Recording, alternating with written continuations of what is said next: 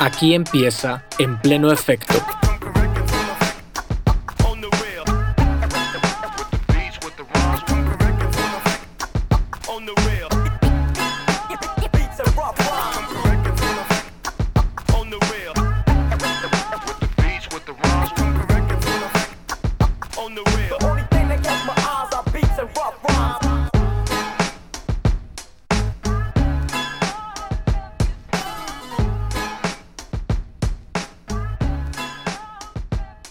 ¿Qué onda, banda? Estamos en la casa y tú estás escuchando el episodio 8 de En pleno efecto, el podcast en el que cada dos semanas hablamos sobre las figuras más importantes de la historia del hip hop. Yo soy Jordán Morales, hip hop head supremo, y te agradezco que el día de hoy me prestes tu atención y tus oídos. En esta ocasión te hablaré sobre la vida y la trayectoria de The Notorious Big, también conocido como Biggie Smalls o simplemente Biggie. Como en el caso de Jay-Z, este es otro rapero sobre el que al principio pensé, ah, no necesita presentación, ¿no?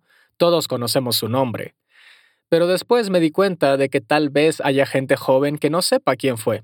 Después de todo, tristemente, él murió hace 26 años. 26. Aunque me cuesta creerlo, el calendario no miente. Existe una gran cantidad de entrevistas, documentales y artículos que hablan de Biggie, pero de todos modos quería repasar su biografía para explicar el momento único que su aparición en la escena representó, porque durante un breve periodo de tiempo fue la máxima estrella en el universo del rap, arrasando con todo a su paso y llevando el género a niveles de popularidad que parecían imposibles. Como él mismo dijo, nunca pensamos que el hip hop llegaría tan lejos. Una vez más, espero que disfrutes el programa y te recuerdo que puedes seguirnos en Instagram como arroba en pleno efecto. Ahí encontrarás imágenes y fragmentos del podcast que puedes compartir con tus amigos. También nos puedes encontrar en Twitter como arroba método elemental y ahí nos puedes enviar tus comentarios, críticas, correcciones, hechizos, elogios y cualquier otro mensaje que quieras compartirnos. Finalmente, en las notas del episodio incluiré los vínculos de cualquier video, artículo o libro relacionado con este artista que sea mencionado durante el programa. Habiendo dicho esto, procedamos con el resto.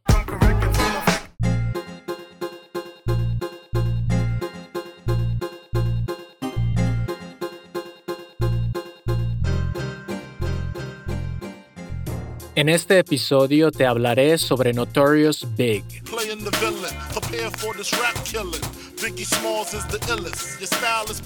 ¿Qué más se puede decir sobre Biggie que no haya sido dicho antes? Sería muy fácil pensar que no hay nada más que agregar a su historia, especialmente ahora que existe una película sobre su vida y varios documentales que se adentran en su breve pero increíble trayectoria y ascenso dentro del rap. Pero como explicaba en la introducción, Creo que hay varias razones válidas para dedicar un episodio a hablar de su vida a profundidad. En primer lugar, este podcast intenta ser una antología de las figuras más importantes que han habido a lo largo de la historia del hip hop. Y Biggie Smalls debe estar en el top 3 de los nombres más icónicos del género. A pesar de que falleció hace más de 25 años, eso no ha reducido su importancia histórica. Al contrario, Haber sufrido una muerte tan prematura, de hecho, elevó su estatus hasta niveles de leyenda casi de inmediato. Y en segundo lugar, su estilo para hacer música era tan versátil, tan original, que simplemente es un completo agasajo dedicar tiempo a escuchar una playlist suya, ya sea de sus mayores hits o de sus tracks menos conocidos.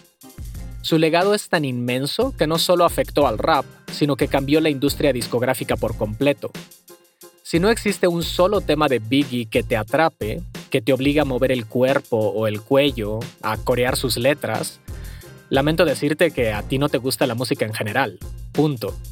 En serio, si ese es tu caso, pon pausa ahora mismo y busca ayuda profesional porque es urgente que aprendas a disfrutar más de la vida. Explicaré esto con mayor detalle a lo largo del episodio, pero debemos dejar claro por qué Notorious Big se convirtió en una figura mítica dentro del rap. Antes de él, las aspiraciones de los raperos eran crear una base de fans a nivel underground que fuera suficiente para dar conciertos y vender discos a hip hop heads.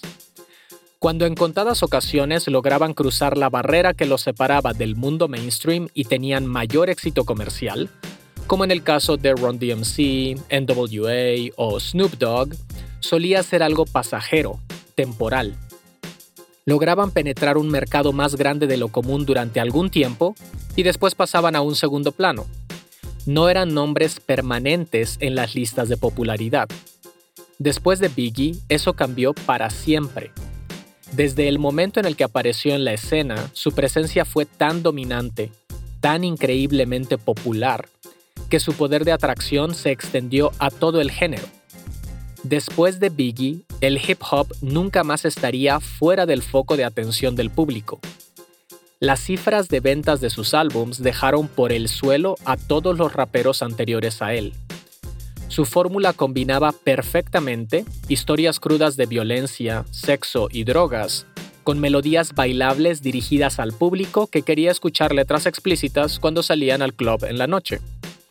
La genialidad y el talento de Biggie le permitió seguir sonando auténtico sin diluir su mensaje, algo que Jay-Z no siempre pudo conseguir en su propio trabajo, porque sin importar qué tan pop sea un tema suyo, sus letras siempre son crudas, ingeniosas y divertidas. Biggie no pide permiso para entrar en tus oídos, no. Él te atrapa y te obliga a escucharlo. Su música es contagiosa, viral. Entonces, ¿quién fue The Notorious B.I.G.?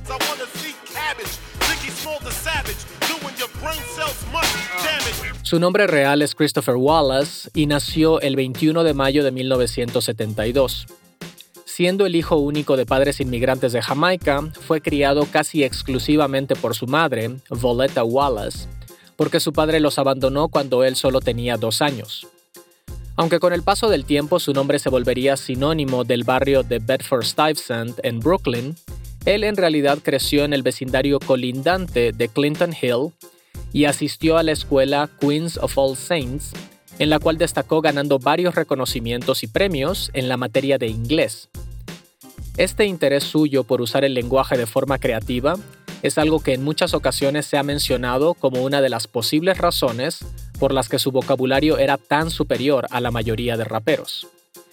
El sobrenombre con el que eventualmente lo conocería el mundo entero, Big, no vino de una decisión propia, sino del hecho de que sufría de sobrepeso desde los 10 años. Empezó a rapear cuando era un adolescente y su primer alias fue MC C. West. Alrededor de esa época cambió de escuela y fue transferido a una ubicada en el centro del distrito de Brooklyn, donde tuvo como compañeros a futuros raperos como Buster Rhymes y Jay-Z. Y de acuerdo con su madre, sus notas académicas siguieron siendo sobresalientes, pero empezó a mostrar un comportamiento poco respetuoso con sus profesores. Y en 1989, a los 17 años, abandonó los estudios. A partir de aquí, su participación en el mundo criminal que según lo que él contó más adelante inició cuando solo tenía 12 años, se volvió su principal fuente de ingresos y determinó en gran medida el rumbo de su vida en los años siguientes. Inmediatamente tuvo roces con la ley que lo llevaron a pasar tiempo tras las rejas en varias ocasiones. En 1989 fue arrestado por posesión de armas en Brooklyn y sentenciado a cinco años de libertad condicional. Al año siguiente fue arrestado otra vez por violar los términos de esa libertad y un año más tarde fue arrestado nuevamente, en esta ocasión en Carolina del Norte, por la venta de crack y pasó nueve meses en prisión antes de lograr salir bajo fianza. Cuando estuvo libre, grabó una cinta demo llamada Microphone Murderer, bajo el nombre Biggie Smalls, la cual llegó a oídos de Big Daddy Kane, que era parte del Juice Crew, quienes se encargaron de promocionarlo y gracias a ellos la revista The Source le dedicó una columna en la que lo calificaban como uno de los talentos nuevos y prometedores que aún no habían firmado con ninguna discográfica. Otra persona que escuchó ese demo fue un empleado que trabajaba en la promoción de artistas para Uptown Records, Sean Combs, quien más adelante sería conocido como Puff Daddy. Él se encargó de que Biggie firmara un contrato con Uptown y que apareciera en una canción del grupo Heavy D and the Boys, sin embargo, su relación con esa compañía sería muy breve porque al poco tiempo Puff fue despedido y decidió crear su propio sello, Bad Boy Records, que eventualmente se convertiría en el estandarte principal de la nueva ola de rap de la costa este. Biggie cambió su nombre artístico a su alias oficial, The Notorious Big, y en 1993 el novato rapero hizo su primera aparición en una grabación de estudio en el remix de la artista de RB Mary J. Blige, Real Love, que es tan cursi y melosa como su nombre indica, pero Big se las ingenia para plasmar su extraordinario estilo en tan solo 8 barras. Además de colaborar con otro remix de Mary J. Blige y de artistas como el DJ de reggae Supercat, también contribuyó a la banda sonora de la película Who's the Man, con el que fue su primer tema de estudio en solitario, Party and Bullshit. Todos estos breves destellos de su talento crearon una cierta expectativa en el mundo hip hop acerca de cómo sería el debut de larga duración de este veinteañero. La respuesta a estas dudas llegó el 13 de septiembre de 1994 con el lanzamiento del monumental Ready to Die. Antes de explicar por qué este álbum tuvo un impacto tan grande en la escena, tenemos que poner en perspectiva el magnífico momento que vivía la música hip hop a nivel artístico. 1994 es uno de los dos o tres mejores años de esta cultura, quizás de hecho el mejor. Algunos de los nombres más icónicos del rap publicaron excelentes trabajos en el 94.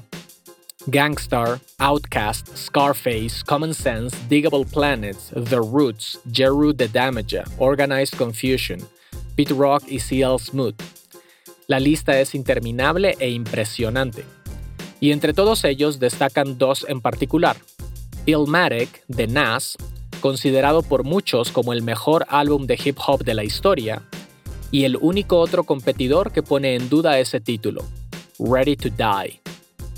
Intentar explicar el gigantesco éxito comercial y el irresistible magnetismo que este LP provocó entre hip hop junkies es como intentar explicar por qué el sol da calor. Solo necesitas estar en su presencia para entenderlo. Ready to Die es como un tornado que te captura desde el primer momento y te lleva por todo tipo de estados mentales, con ritmos que te obligan a mover el cuerpo y a aprenderte sus ingeniosas letras, incluso si te parecen demasiado ofensivas o violentas.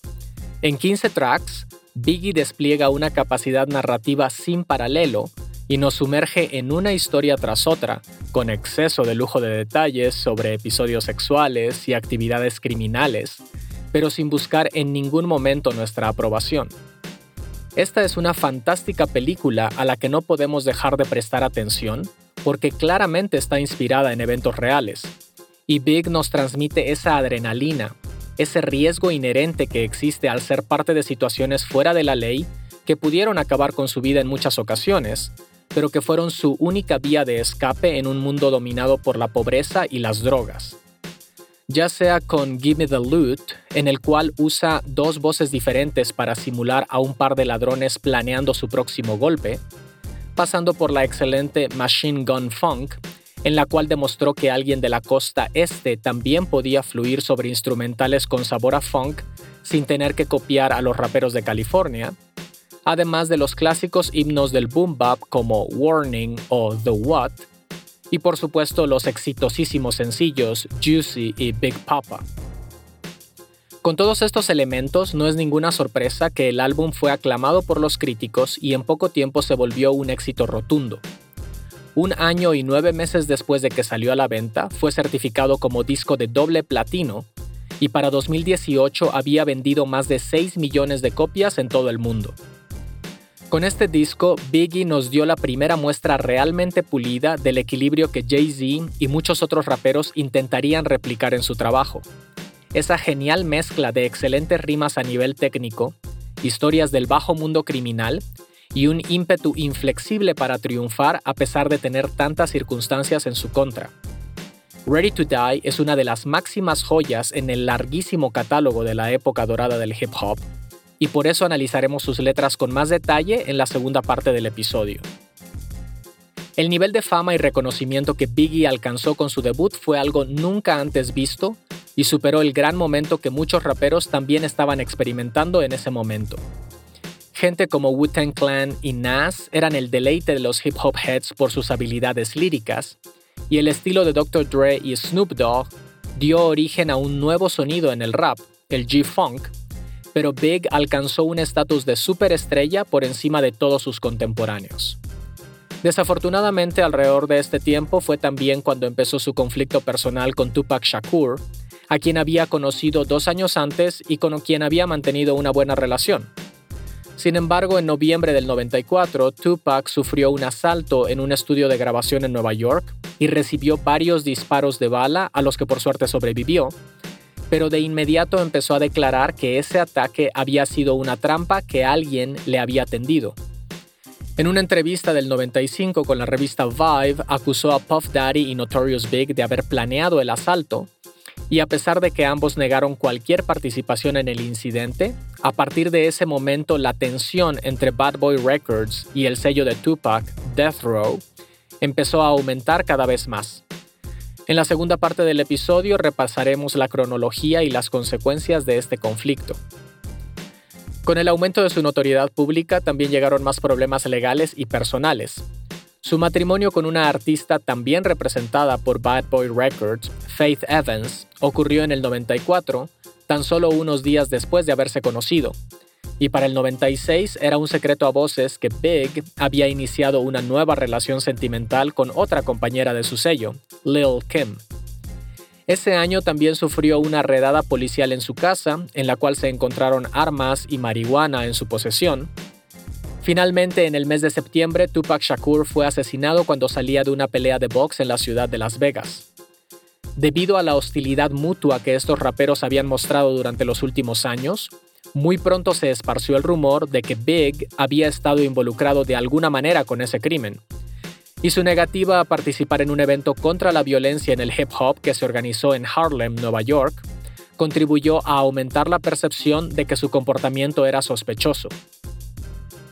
Existía la esperanza entre los aficionados al género de que el terrible asesinato de Tupac actuara como una llamada de atención para disminuir el nivel de agresión y enfrentamiento frontal que se estaba volviendo demasiado común en el rap, pero como sabemos, esta violencia sin sentido se cobraría una víctima más. En la madrugada del 9 de marzo de 1997, Notorious Big fue asesinado unos minutos después de haber salido de una fiesta que la revista Vibe organizó en Los Ángeles. De acuerdo con el reporte del incidente, un coche se detuvo al lado de la camioneta en la que viajaba y el conductor abrió fuego del lado del pasajero y Big recibió cuatro impactos de bala. Su guardaespaldas lo llevó de inmediato al centro médico Cedar Sinai, pero fue declarado muerto a la 1.15 de la mañana. Tenía solo 24 años. Su muerte conmocionó al mundo de la música y aumentó el miedo a que se desatara una guerra total en el mundo hip hop que pudiera cobrarse más víctimas. Por suerte eso no sucedió, pero su familia y los amigos de Biggie nunca recibieron respuestas sobre el homicidio porque los responsables jamás fueron identificados. A pesar de esta tragedia, su segundo álbum, con el casi premonitorio título de Life After Death, fue publicado solo 16 días después de su muerte, y como era de esperarse, fue un éxito inmediato de ventas y saltó a la primera posición de la lista de Billboard. Este trabajo refleja en sí mismo el reconocimiento que Big había alcanzado en la industria musical, ya que a diferencia de su debut, en el cual solo apareció un rapero más, Method Man del Wu-Tang Clan, en esta ocasión colaboraron con él gente como Jay-Z, Too Short, Bond Thugs and Harmony, DMC, The Locks y R. Kelly.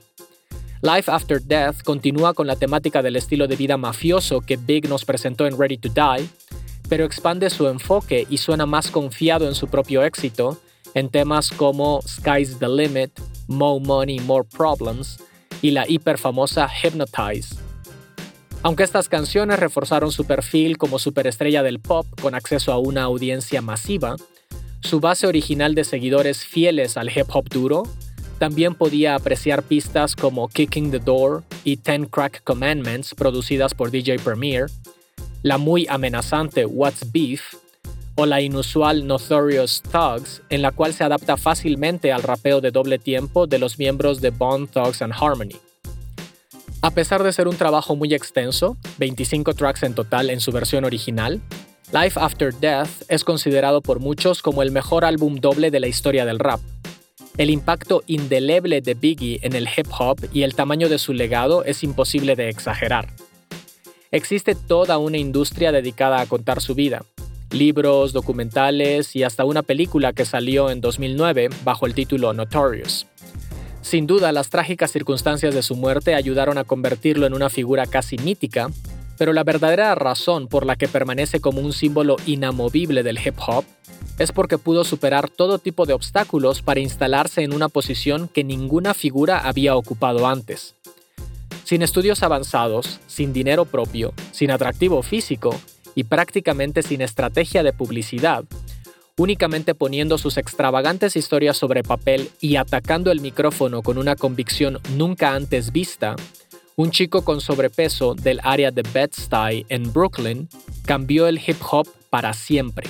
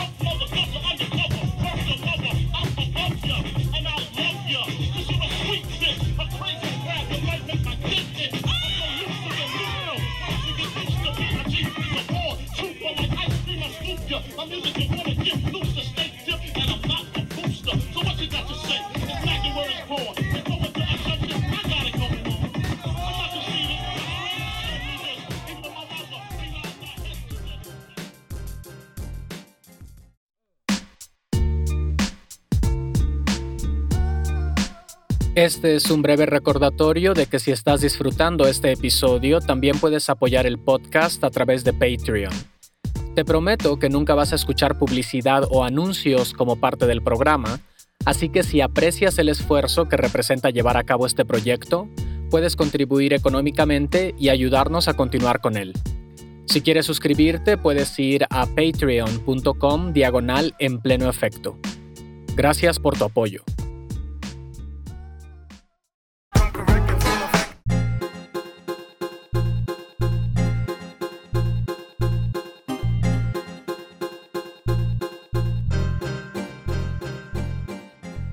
¿Cuál es el álbum más importante de la discografía de Notorious Big? Aunque su segundo LP tuvo números de ventas más impresionantes, realmente el trabajo por el que Biggie siempre será recordado es su debut, Ready to Die.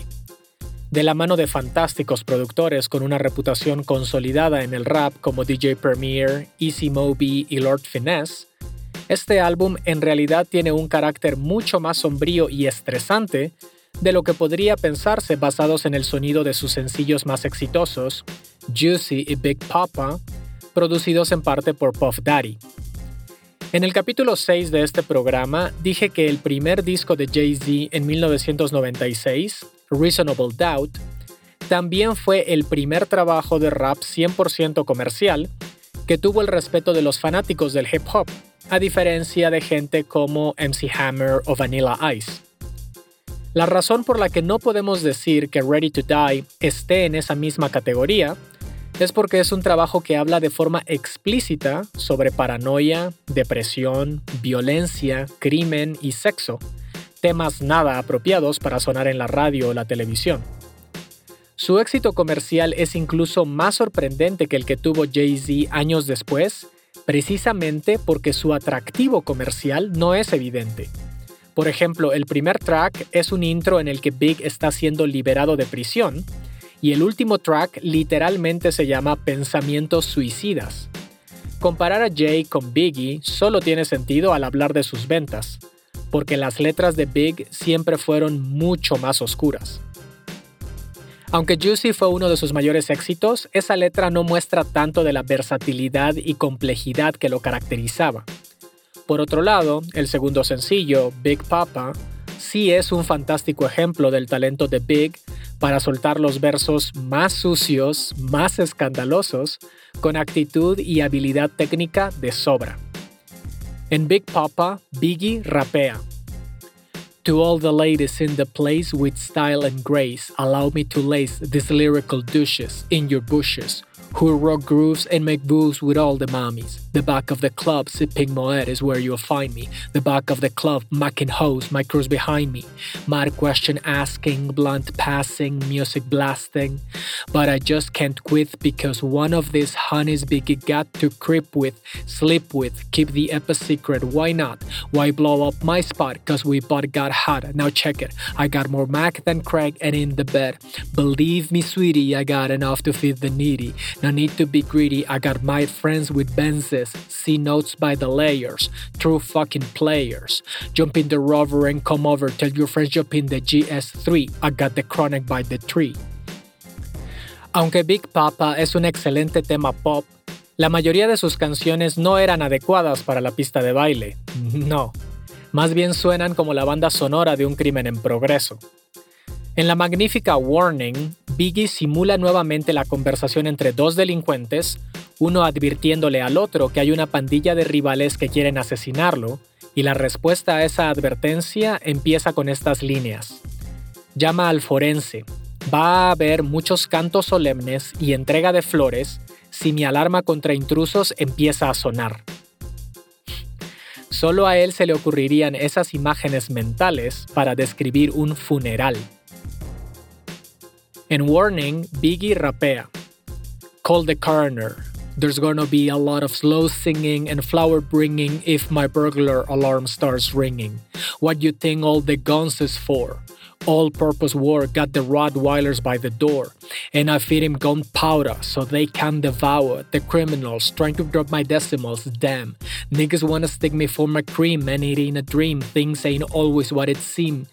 It's the ones that smoke blunts with ya, see your picture now, they wanna grab their guns and come and get ya.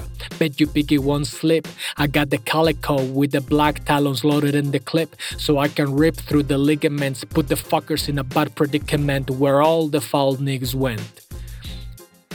La canción que cierra la versión original del álbum, Suicidal Thoughts, es una de las más introspectivas y depresivas de la historia del rap. En ella, Big abandona toda pretensión de glamour sobre la vida de un traficante de drogas y en cambio nos deja claro que es un camino lleno de paranoia y estrés. Este es uno de los muy pocos ejemplos en el hip hop que hablan sobre la carga mental que significa tener que cuidarte las espaldas 24/7 y saber que has defraudado a las personas cercanas a ti. Pocos raperos se han atrevido a mostrarse tan vulnerables en su trabajo. La temática es deprimente, pero la ejecución es genial. En Suicidal Thoughts, Biggie rapea. When I die, fuck it, I wanna go to hell. Cause I'm a piece of shit, it ain't hard to fucking tell. It don't make sense going to heaven with the goody goodies. Dressed in white, I like black Tims and black hoodies. God probably help me on some real strict shit. No sleeping all day, no getting my dick licked.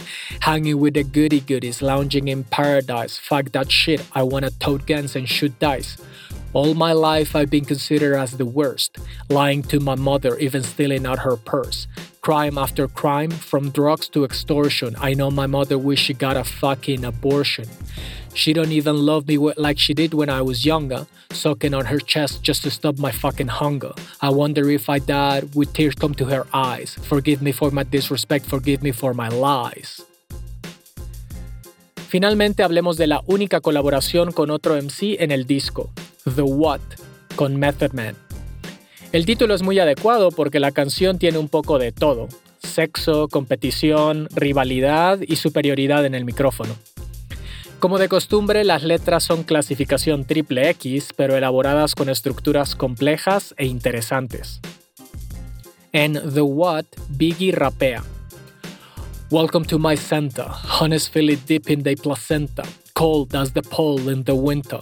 Far from the inventor, but I got this rap shit sewed, and when my Mac unloads, I'm guaranteed another video. Ready to die, why I act that way? Pop Duke left Mom Duke, the faggot took the back way. So instead of making hoes suck my dick up, I used to do stick ups, cause hoes is irritating like the hiccups. Excuse me, flows just grow through me, like trees to branches, cliffs to avalanches. It's the praying mantis, deep like the mind of Farrakhan, a motherfucking rap phenomenon. Un maldito fenómeno del rap. Una excelente descripción del talento de Notorious Big. alguien que se mantuvo real desde el momento de su aparición en la escena hasta su muy desafortunado fallecimiento. Precisamente por el impacto que su muerte y la de Tupac Shakur tuvieron en el mundo del rap, haremos un resumen de la cronología del enfrentamiento entre Bad Boy Records en la costa este y Death Row en la costa oeste.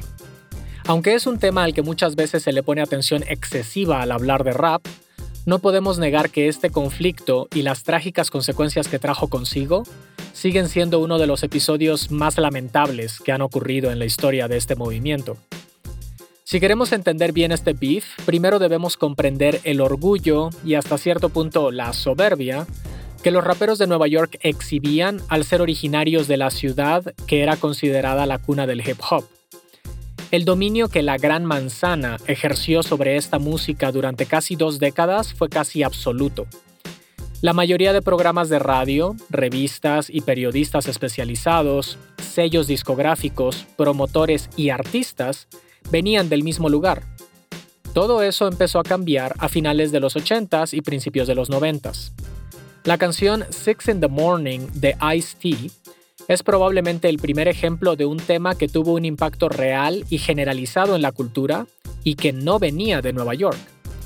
Este es para muchos el punto de inicio del gangsta rap como fenómeno mediático, porque antes de ese momento solo había existido a un nivel underground y dejó claro que no todos los subgéneros y estilos originales relacionados con el rap debían tener su origen en la costa este.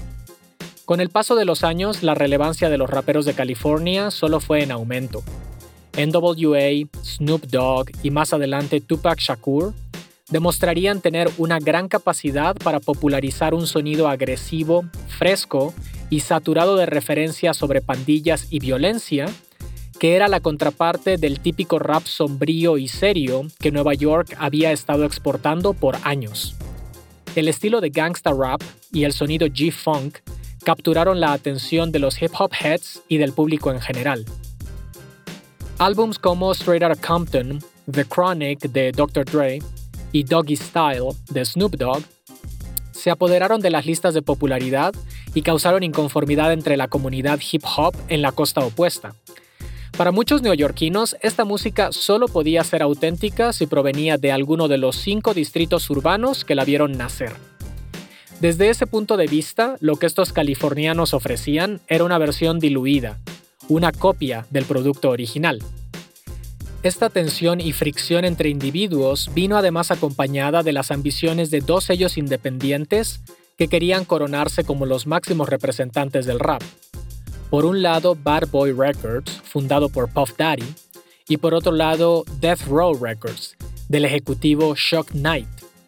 Este elemento por encima de muchos otros llevó una rivalidad que podría haber quedado limitada solamente al aspecto artístico y al éxito comercial de sus trabajos, a convertirse en una guerra frontal y declarada entre dos bandos que sentían la necesidad de hacerse respetar y que no tuvieron la capacidad de dar un paso atrás cuando las amenazas verbales dieron paso a la violencia en el mundo real.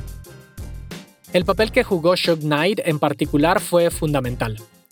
Estamos hablando de un personaje realmente peligroso y conocido por su comportamiento criminal. Afiliado a la facción Mob Piru de la pandilla de los Bloods en el área de Compton, hay numerosas historias de los extremos a los que podía llegar para conseguir sus objetivos. En una ocasión amenazó al rapero Vanilla Ice con aventarlo desde el balcón de un hotel si no le entregaba los derechos de promoción de su muy famoso tema Ice Ice Baby. Durante el conflicto entre las dos costas, Suge contribuyó a aumentar la tensión en 1995 cuando en la ceremonia de los premios de la revista The Source invitó a Tupac a unirse a las filas de Death Row y aprovechó para soltar un ataque indirecto a Puff y Bad Boy. Una vez que los bandos quedaron definidos, las tensiones escalaron con rapidez. Como dijimos antes, Tupac fue víctima de un asalto y recibió varios disparos en noviembre del 94 en Quad Studios, un estudio de grabación ubicado en Times Square. Después de ese ataque, su buena relación con Biggie se fracturó. En parte porque estaba convencido de que alguien le había tendido una trampa, y en parte porque tres meses más tarde, febrero del 95, Big soltó un track nuevo con el título Who Shot Ya? ¿Quién te disparó?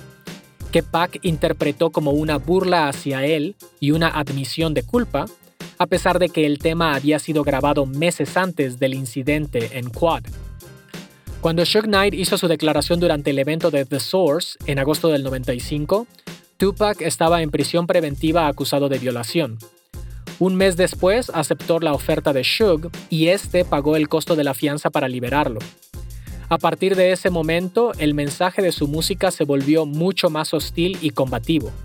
El tipo estaba furioso y se notaba tanto en su actitud como en su trabajo. En 1996, meses después del lanzamiento de su último álbum publicado durante su vida, All Eyes on Me, Tupac soltó la canción Hit 'em Up, que fue un disparo explícito dirigido a Big y al sello Bad Boy. En ella dice que tuvo sexo con la esposa de Biggie, ridiculiza su estilo y a todos los artistas asociados con él. Desde cualquier punto de vista, esta rola cruzó todos los límites de lo que podría considerarse una rivalidad normal. La cantidad de insultos personales y amenazas es exagerada e innecesaria. Hit 'em Up es la cristalización de un sentimiento de enemistad y rencor que había sobrepasado por completo el aspecto musical. El conflicto había alcanzado su punto máximo y después llegaron los homicidios.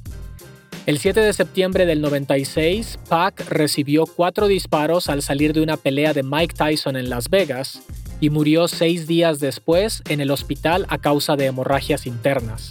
The attack on the black BMW happened here on a busy Las Vegas street. The car was driven by Death Row Records boss Suge Knight, who escaped with a slight wound on his forehead. Shakur, in the passenger seat, was not so lucky. El 9 de marzo del 97, Big corrió la misma suerte después de una fiesta de la revista Vibe en Los Ángeles. Rapper Notorious B.I.G. had just gotten into the Chevy Suburban parked at Fairfax in Wilshire when someone drove by and opened fire. Existen muchas teorías sobre quiénes fueron los autores materiales e intelectuales de estos crímenes que desgraciadamente nunca fueron esclarecidos. Más allá de todas las especulaciones sobre los motivos y los responsables, lo que estas dos tragedias dejaron claro era que el hip hop como género musical y movimiento cultural tenía que encontrar una mejor manera de superar estos conflictos y formar alianzas. En solo seis meses habían perdido la vida dos de sus mayores representantes, las más grandes estrellas del rap en ese momento, y lo único que quedaba era un sentimiento de desolación y tristeza por esas pérdidas. Como mencioné al inicio del episodio, el legado de Biggie es imposible de exagerar. Hay artistas que alcanzan un nivel de fama y reconocimiento imponente por un periodo muy breve de tiempo y después desaparecen de la memoria colectiva. Eso no va a pasar con Notorious Big. Su estilo, actitud y carisma afectó de manera tan profunda esta cultura que seguirá siendo recordado como el superhéroe que convirtió al rap en un fenómeno de masas. Jay-Z literalmente aprendió su fórmula y la replicó de forma eficiente hasta convertirse en el rapero más exitoso de la historia. Solo podemos imaginar lo que este chico de 24 años podría haber logrado si las cosas hubieran sido diferentes. Lo único que sabemos es que mientras existan hip hop junkies, su recuerdo seguirá vivo. El año pasado yo mismo visité el mural suyo más conocido que se encuentra en Brooklyn, exactamente sobre la calle Quincy, en la esquina con Avenida Bedford. Esa fue mi pequeña manera de homenajear y demostrar respeto a quien, para mi gusto, será hoy y siempre el rey de Nueva York, Christopher Wallace, alias Biggie Smalls, el rapero más carismático de toda la historia. R.I.P. B.I.G. I think my music is being so well received because it's just some real shit, you know. It ain't no It ain't like I said, it ain't no gimmicks behind this shit. You know, I'm just a nigga that live in Brooklyn that get busy. You know what I'm saying? The shit I be talking about don't be no bullshit. It be some shit that I've been through. I mean, I'm not trying to be no role model nobody. I'm not trying to tell nobody what's right or what's wrong because I live my life doing wrong. All I can say is if you just listen to my shit and you be like, damn, nigga been through some hard shit, hard shit, hard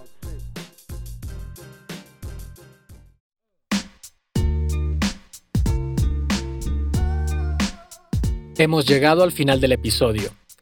Espero que hayas disfrutado el recorrido que hicimos por la biografía y el trabajo de Notorious Big.